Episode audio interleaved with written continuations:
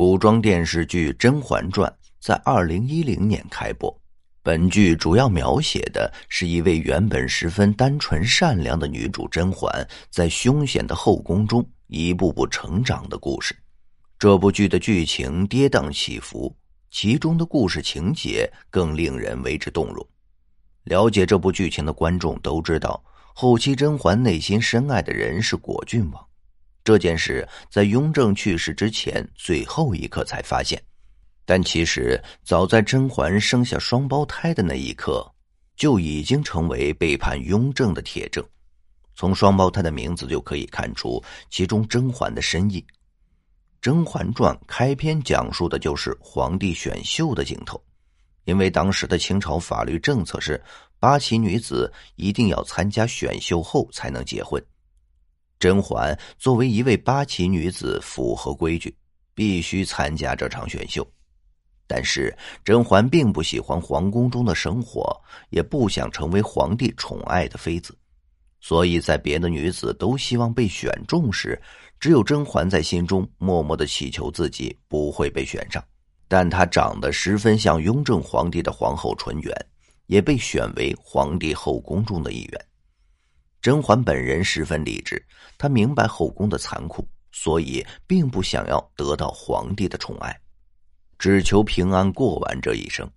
但是出乎她意料的是，她与皇帝十分有缘分。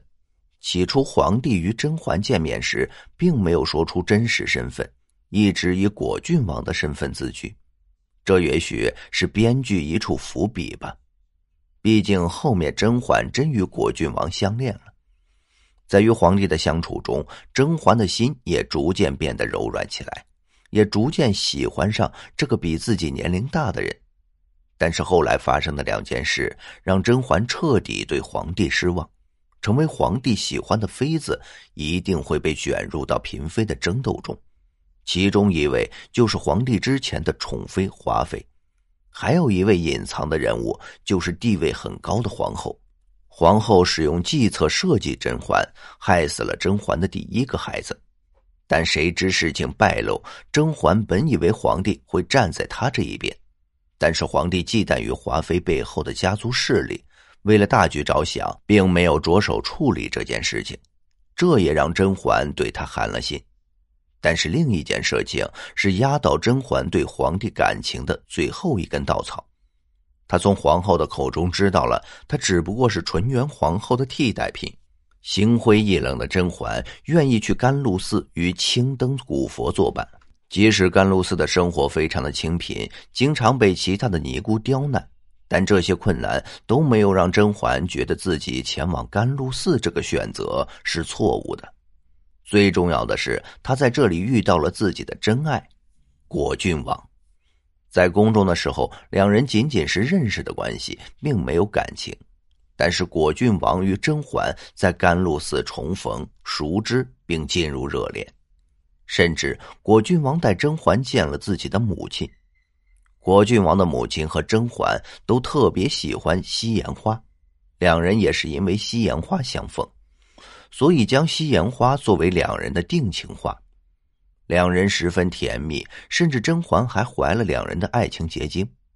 本以为两人可以一直幸福的生活下去，但天有不测风云。果郡王接到皇帝的圣旨，前往滇藏地区巡查，但是途中发生意外，果郡王在途中不幸离世。得到消息的甄嬛十分悲伤，为了查出果郡王死亡的真相，甄嬛设计回到了皇宫。但谁知自己已经决定回宫的时候，自己的恋人果郡王回来了。但是木已成舟，甄嬛只能回到宫中。这时的甄嬛已经不是刚进入宫中的那朵人畜无害的白花了，她步步为营，最终成功生下了一对双胞胎。不知真相的雍正还以为这是自己的，十分的开心。有了孩子的甄嬛，在后宫中的地位也随着水涨船高，甚至都可以与皇后分庭抗礼。即使甄嬛表面上的生活十分富足如意，但是在甄嬛的心中，还是对自己曾经的恋人果郡王念念不忘。从双胞胎的名字就可以看出甄嬛对于果郡王的情谊。雍正非常喜欢小皇子，并取名为弘瞻，还让甄嬛给公主起一个名字。甄嬛思考了一会儿，说：“心有灵犀一点通，公主就叫灵犀吧。”雍正本以为他与甄嬛心有灵犀，但谁知甄嬛这个名字跟他并没有什么关系。仔细看就会发现，灵犀、红瞻这两个名字的最后一个字连起来的读音正好是“夕颜”。记得上文提到的两人的定情夕颜花吗？夕颜花对于两人的重要意义重大，这是他们爱情的结晶。这也暗指这两个孩子的父亲是果郡王。但是皇后污蔑甄嬛和果郡王的关系，也让皇帝开始注意到两人。为了证实两人的关系，雍正用毒酒试探甄嬛对果郡王的感情。了解到事情真相的果郡王，为了甄嬛喝下了毒酒。甄嬛心灰意冷的看着自己心爱之人在自己的眼前死去。甄嬛对这场事件的策划者雍正恨之入骨。他也从这时候开始对雍正起了杀心。为了达到自己的最终目的，甄嬛找到了许多美女伺候雍正。雍正日渐沉迷，身体也大不如前。当雍正已经病入膏肓的时候，发现自己的两个孩子竟然和果郡王越发的相似。但此时的雍正已经病卧在床了，连侍奉自己的人都被甄嬛控制住了。甄嬛在雍正的床前一笔一笔的跟他算账，雍正没有想到自己的爱妃背叛自己，最终怒火攻心离世了。雍正皇帝到了生命的最后一刻才知道，甄嬛所生的两个孩子都是果郡王的。要不是雍正皇帝做了令甄嬛寒心的两件事，说不定甄嬛也愿意与他白头偕老呢。都说一入后宫深似海，嫔妃并不都是我们在电视剧中所看到的那样光鲜亮丽，背后的痛苦只有他们自己清楚。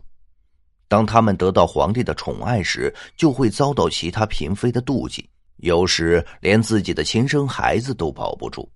如果没有得到皇帝的宠爱，在宫中的地位会非常低，甚至连下人都会冷嘲热讽。